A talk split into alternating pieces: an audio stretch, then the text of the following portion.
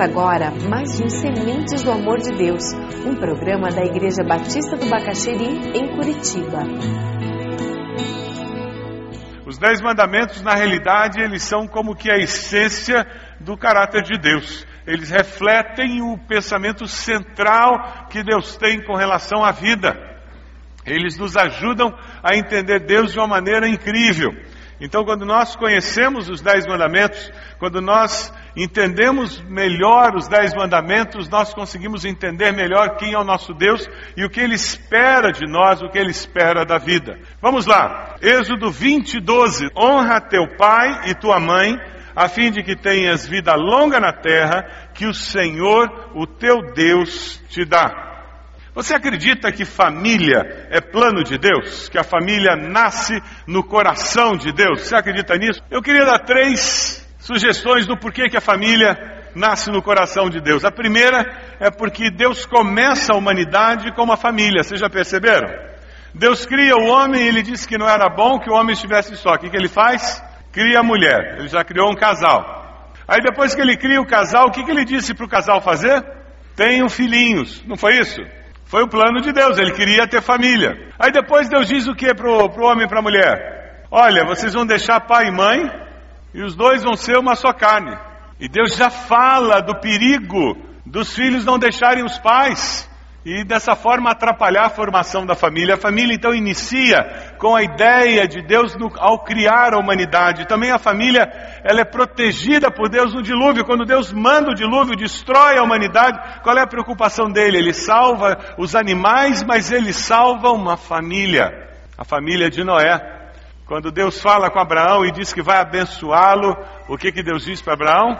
Abençoarei você para que você possa abençoar todas as famílias da terra. Esse é o projeto de Deus. E você pode encontrar várias outras referências nas Escrituras em que Deus está interessado em abençoar as famílias. Sabe por quê? Quando você estuda os Dez Mandamentos, você começa a descobrir o caráter de Deus. Os Dez Mandamentos refletem o caráter de Deus. E Deus é um Deus comunitário, é um Deus que se interessa pelo outro, é um Deus que vive em trindade, é um Deus que olha para nós e nos olha como indivíduos, como pessoas. Esse Deus, quando entrega os dez mandamentos, ele nos quatro primeiros ele diz como nós nos relacionamos com ele. São mandamentos vinculados com a dimensão vertical da nossa vida. E quando ele entregou os outros seis, ele estava preocupado com a dimensão horizontal da nossa vida. Tem tudo a ver com o que Jesus falou, né? Quando Jesus, para aquele homem que estava interessado em saber um pouco mais de como chegar até Deus, o que, que ele fala? Amarás o seu Deus sobre todas as coisas e ao teu próximo como a ti mesmo. Vertical, horizontal. Nos dez mandamentos você tem quatro mandamentos falando sobre relacionamento vertical, seis mandamentos falando sobre o relacionamento horizontal. E hoje nós estamos falando sobre um dos relacionamentos da dimensão horizontal, honrar pai e mãe. Agora, como é que era isso na cabeça de um judeu? Sim, porque nós ouvimos esse mandamento com a nossa cosmovisão ocidental do século 21. Mas como que aquele judeu, há 3.500 anos atrás, ouvia isso? Como que aquele judeu, há 2.500 anos atrás, ouvia esse mandamento? O que, que tinha na mente dele ao ouvir isso? Porque quando a gente pensa em honrar pai e mãe, o que, que vem na sua mente? Vem filho de que idade? Adolescente, jovem, criança, não é por aí? Na mente do judeu não existia a menor possibilidade de vir essa faixa etária. Esses mandamentos não foram entregues para jovens, adolescentes e crianças. Foram entregues para adultos. Sabe por quê? Na mente do judeu, Dizer que uma criança tinha que obedecer aos pais era a mesma coisa que dizer que elas tinham que respirar. Eles tinham uma maneira meio radical de se relacionar com os filhos. Dá uma olhadinha aí, lá em Levítico. O negócio era meio radical, gente. Quem amaldiçoar seu pai ou sua mãe terá que ser executado. Não existia a possibilidade de uma criança não respeitar aos pais. Lembra, nós estamos lidando com uma sociedade, uma cultura tremendamente machista e onde criança não era contada. No censo eles contavam, nós temos 50 mil homens, mulheres, crianças e animais. Então, até chegar na vida adulta, aquela criança não tinha vontade. É na nossa sociedade desestruturada que uma criança de quatro anos escolhe o nome da irmãzinha. É na so nossa sociedade sem limites que uma mãe diz que não consegue controlar uma filha de seis anos. É uma sociedade que perdeu parâmetros de referência de autoridade, em que pais não sabem o que fazer com os filhos. Naquela sociedade as coisas eram muito definidas. Era muito claro que um filho que rouba o pai e expulsa a mãe é causador de vergonha e desonra, e esse filho ia sofrer as consequências claramente definidas por aquela sociedade. Esse mandamento não era um mandamento que falava sobre honrar para jovem, adolescente e criança. Agora eu queria fazer só um parênteses. Algumas pessoas têm muita dificuldade com o Velho Testamento e dizem que o Velho Testamento não precisa ler, não devia estar na Bíblia, porque é muito antigo, é bobagem. Por favor, não aceite quando alguém falar para você isso. Essa pessoa está falando bobagem, asneira. O Velho Testamento é precioso, nós precisamos dele para entendermos quem nós somos como cristãos hoje. Nós precisamos do Velho Testamento para entender de onde o cristianismo saiu. Nós precisamos do Velho Testamento para trazermos os princípios do Velho Testamento, passarmos pela cruz de Cristo e vivermos a nossa fé. O Velho Testamento é precioso demais. E quando alguém disser que o Velho Testamento é um Deus machista, você mostre textos como esse e diga, meu filho, um Deus machista não diria honra teu pai e a tua mãe. Numa sociedade em que mulher era tratada como objeto, mas Deus manda honrar a mãe. Não é fascinante isso? Lá no Velho Testamento você encontra textos como Provérbios 31, numa sociedade em que mulher não tinha direito a nada. Mas Deus sempre olhou a mulher como imagem e criatura sua. Alguém feito à sua imagem e semelhança. É fascinante nós olharmos isto. O que Deus está falando conosco quando Ele diz honra teu pai e tua mãe, ele está lidando com um problema que existia na época, que era uma prática pagã muito comum, de se livrar dos velhos. O povo tinha entrado no deserto, eles iam ter problemas muito sérios de caminhar pelo deserto e os idosos seriam um peso morto, eles iam entrar numa terra, os idosos iam comer e não iam ter força para arar a terra. O que fazer com eles? Os pagãos levavam para a caverna, deixavam lá até que as bestas do campo fossem e comessem os idosos, porque eles não podiam se defender. Era uma prática comum. Nós podemos fazer isso na nossa sociedade de várias maneiras. Quando você está no ônibus e o idoso está de pé e você não dá o lugar para ele, e ele continua de pé e você sentado. Quando você estaciona na vaga do idoso, né? Porque tem muita vaga de idosos, já reparou? E você estaciona no lugar dele. Quando você simplesmente esquece do seu pai, da sua mãe idosa, e passa uma semana, duas, e você não liga, você não passa por lá, você não dá atenção, era disso que Deus estava falando quando ele dizia: honrem o seu pai e a sua mãe. Nós estamos vivendo um momento muito precioso em que a sociedade brasileira está tendo que lidar com um grupo de pessoas com mais idade nós não estamos acostumados com isso. Nós sempre fomos uma sociedade com muitas pessoas muito jovens. Nós não estamos preparados para isso. O nosso desafio é nós encararmos essa realidade sem achar que o mundo acabou e sem ter medo de amar e ser amado. Agora, aqui entra uma pergunta: você tem cuidado dos seus pais idosos? Você tem respeitado os idosos com quem você se relaciona? Honrar idosos é fazer isso, independente deles terem sido crápulas na vida que eles tiveram como adultos. E essa é uma das grandes lutas do que significa honrar. Para alguns de nós, honrar pai e mãe é muito fácil. Tivemos pais amorosos, queridos, protetores, que nos ajudaram, acreditaram em nós, com as falhas humanas que qualquer ser humano tem, eles nos ajudaram. Mas para alguns de nós, honrar pai e mãe vai ser uma experiência de graça e de poder de Deus, porque nossos pais foram horríveis. Alguns de nós carregam marcas horrorosas dentro de si. Alguns de nós ainda não conseguiram perdoar a mãe, perdoar o pai pelos abusos físicos, emocionais, pelas privações que passaram por causa de um pai alcoólico, de um pai irresponsável, inconsequente, de uma mãe desequilibrada emocionalmente. Esse é o grande milagre vindo de Deus. Nós honramos pai e mãe para cumprir o mandamento de Deus, não porque eles mereçam. Nós honramos pai e mãe pela fé, porque eu quero obedecer a Deus.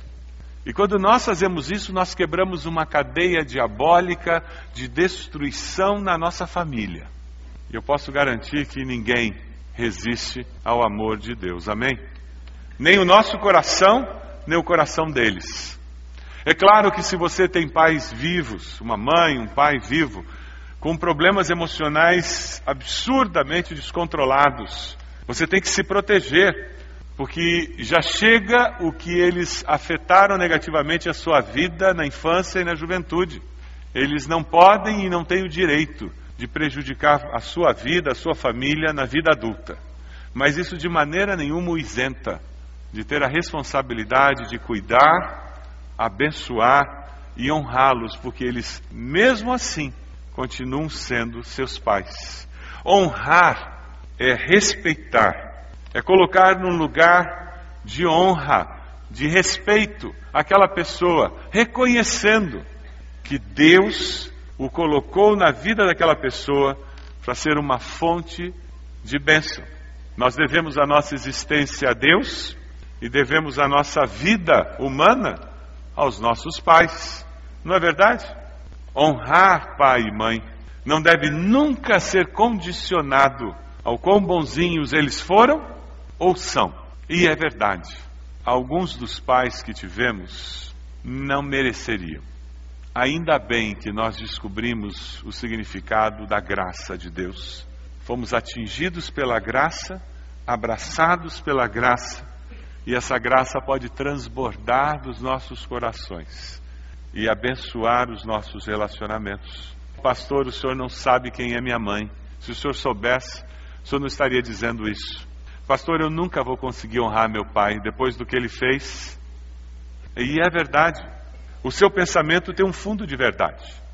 Eu estou falando sobre abrir mão dos seus direitos e, pela fé, confiar que Deus vai libertá-lo desse sentimento e mais, curá-lo a ponto de você conseguir mudar a história da sua vida e da sua família com o poder de Deus agindo através de um mandamento. Porque pela fé você vai abraçar esse mandamento e pela fé, você vai experimentar o poder de Deus, capacitando-o a perdoar seu pai, perdoar sua mãe e a partir daí começar a honrá-lo, honrá-la em nome de Jesus. Porque o dever primordial do ser humano na esfera social não é para com sua turma, seus amigos, é para com seus pais. É importantíssimo que nós estejamos entendendo que eles fazem parte do lugar de onde saímos. Quando nós falamos disso, nós temos um grande desafio diante de nós. E quando nós falamos disso, isso coloca uma grande responsabilidade sobre nós que temos filhos. Porque nós vamos cultivar a facilidade ou a dificuldade que eles terão para honrar a nós como seus pais. Você tem facilitado a vida dos seus filhos? Sim, porque existem pais que dificultam muito aos filhos o seguir esse mandamento, porque são pais que não se dão ao respeito. Existem pais que são tão carentes de aceitação e afeto dos filhos, que eles se esquecem de ser pais dos próprios filhos e querem se tornar amigos. E é por isso que nós encontramos tantos jovens e adolescentes falando com pai e mãe como se estivessem conversando com um coleguinha na esquina, no mesmo tom de voz, com a mesma liberdade no vocabulário, com a mesma entonação e com o mesmo tipo de respeito que eles têm pelo colega da esquina. Fugimos tanto daquele relacionamento de medo com os pais, que é muito comum hoje encontrarmos filhos que não têm respeito nenhum. Fugimos tanto daquela imagem do respeito que na realidade era muito mais medo dos pais, filhos que nem abriam a boca perto dos pais, que hoje os filhos falam com os pais como se eles fossem mais uma pessoa qualquer. Pais que não se dão ao respeito. Pais que não souberam valorizar as suas opiniões. Ouvir as opiniões dos filhos é relevante e importante, mas perder a sua própria opinião gera insegurança no relacionamento e mostra imaturidade daquele que deveria ser o líder no relacionamento pai e filho. Sabe por quê? Provérbios 22, 15 nos diz o seguinte: A insensatez está ligada ao coração da criança, mas a vara da disciplina a livrará dela. Os filhos foram dados aos pais porque eles são imaturos. Supostamente, pai e mãe, eles são o lado maduro do relacionamento. É por isso que Deus deu pai e mãe para os filhos. Não é para eles decidirem se eles podem ou não ficar até as três da manhã acordados, na véspera da prova. Porque eles não têm maturidade para decidir isso. Mas eu quero ser tão bacana com eles, que eu não quero dizer para ele que ele tem que dormir mais cedo. Você está acertando como pai e mãe se você escuta seus filhos dizendo: Você é um chato, porque o pai do fulano deixa ele fazer. Você está começando a acertar. Porque não é porque o pai e a mãe do outro deixa que você deve deixar. A criança é imatura e ela precisa da ajuda do pai. O adolescente é um pouco menos imaturo. É só isso, um pouco menos. Não pense que seu filho adolescente já chegou lá. O jovem é um pouco menos imaturo, mas ele ainda é jovem. Ele ainda não chegou lá, não se iluda. Ele tem barba na cara, mas não chegou lá. Tem cabelo no peito, mas não chegou lá. Tem corpo de mulher, mas não chegou lá. É por isso que ela não é adulta. Ela é uma jovem. Ela precisa da orientação do pai. A palavra disciplina vem da mesma raiz da palavra discípulo, discipulado. A disciplina é essencial no relacionamento pai e filho. Eu só vou ensinar meus filhos a honrar-me quando eu assumo o meu papel de pai e mãe disciplinando, discipulando-os para a vida. A disciplina é essencial para discipular meus filhos para a vida. Sabe por quê? Se você não disciplinar seus filhos, e ele não ficar uma semana sem Facebook, sem computador, uma semana sem videogame, porque tirou nota baixa na prova, não se iluda. Vai ser o estágio da faculdade que vai disciplinar e ele vai ser mandado embora do estágio no segundo dia. Não se iluda. Vai ser o primeiro emprego que vai mandá-lo embora. Ou vai ser a promoção que ele vai perder, porque a vida é assim. Ou os pais discipulam e preparam para a vida, ou a vida ensina na pancada. E quem sabe você é um dos adultos que aprendeu na pancada, porque não aprendeu em casa. Por favor, ensine seus filhos em casa. Disciplina e discipulado vêm da mesma raiz. E quando nós discipulamos nossos filhos para a vida, nós os estamos preparando para que eles possam nos honrar como pais. O quinto mandamento é fundamental na sociedade humana. Por isso que Satanás ataca tanto a família. Porque esse princípio de solidariedade, de união da família, em que o pai se coloca numa posição que é digna de honra, a mãe se coloca numa posição que é digna de honra, quando os filhos reconhecem a posição dos pais de serem honrados, pessoas que me lideram na vida, quando você tem essa troca, a estrutura familiar encontra harmonia e os filhos começam a ser preparados para a vida e os pais começam a ser preparados para o final da vida. Como eu recebo a promessa? Eu recebo a promessa quando eu honro meus pais ao longo da vida. O respeito aos mais velhos é essencial para que haja equilíbrio na nossa sociedade. Sem ele, a sociedade não sobrevive. Veja o que, que Provérbios 23, 22, 25 nos fala. Ouça o seu pai que o gerou, não despreze sua mãe quando ela envelhecer. Bom será que se alegrem seu pai e sua mãe, e que exulte a mulher que o deu à luz. Filhos são bênçãos de Deus. Seus pais podem dizer isso de você? que você é bênção de Deus na vida deles? Se alguém chegar para os seus pais e perguntar isso, o que, que eles dirão? Você é uma fonte de dor de cabeça, de desgosto, de preocupação, ou você é uma fonte de alegria?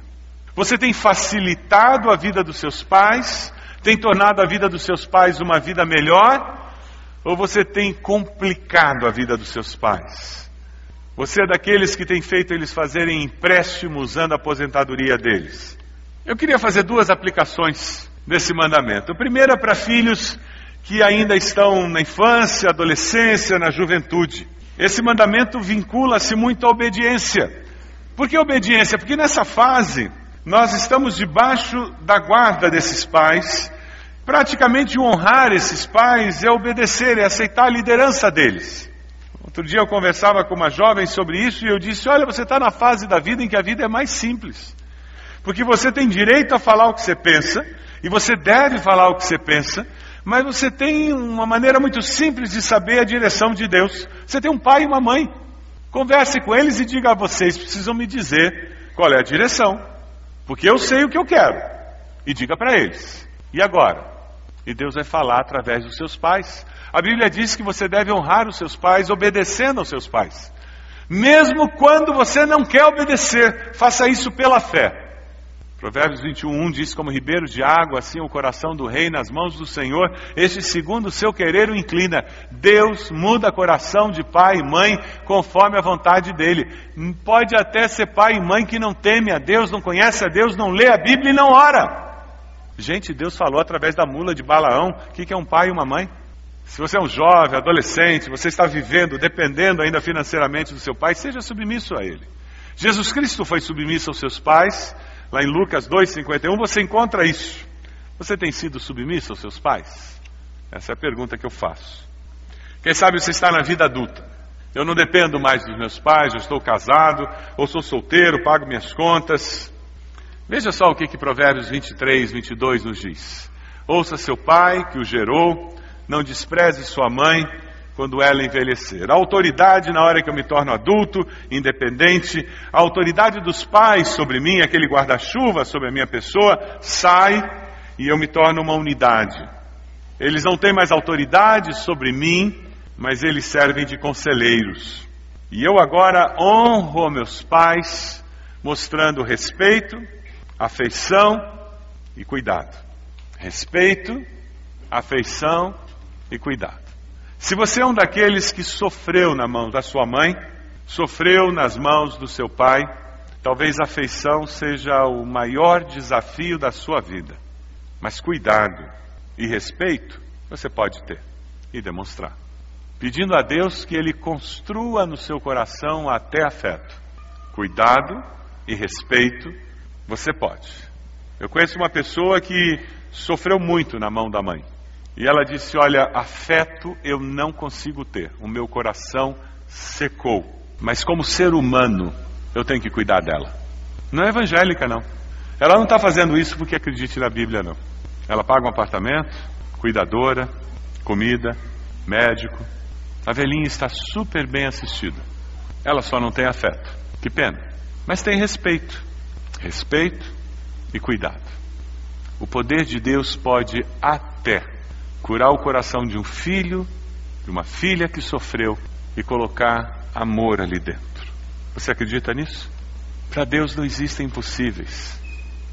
Quando eu vejo a pessoa de Jesus, eu vejo Jesus ali na cruz, sendo crucificado pelos nossos pecados. Um pouco antes da sua morte, poucos estavam ali assistindo a sua morte. Uma das pessoas era a sua mãe e o apóstolo João. Vocês lembram o que Jesus disse?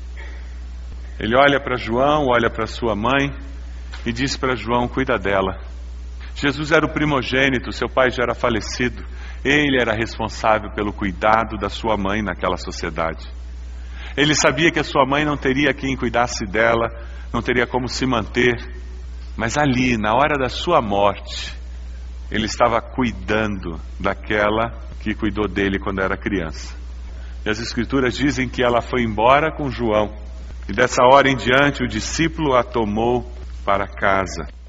Você tem cuidado dos seus pais e da sua mãe? Você tem procurado fazer com que a vida deles seja mais leve, mais fácil? Você tem procurado demonstrar afeto, carinho por eles, reafirmado o valor que eles têm? Você tem honrado seu pai e a sua mãe? Se você tem irmãos, vocês têm procurado dividir tarefas para que não seja pesado para ninguém, para que eles recebam apoio de todos? Vocês têm procurado em família fazer com que memórias sejam construídas com aquele idoso, com aquela idosa antes que a hora da partida chegue? Não adianta chorar no dia do enterro.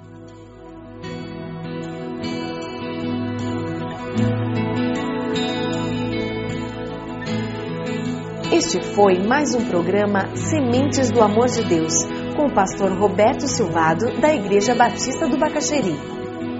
Se você deseja obter cópias dessa mensagem, ligue para 33630327 ou envie um e-mail para radio@ibb.org.br, informando a data da mensagem.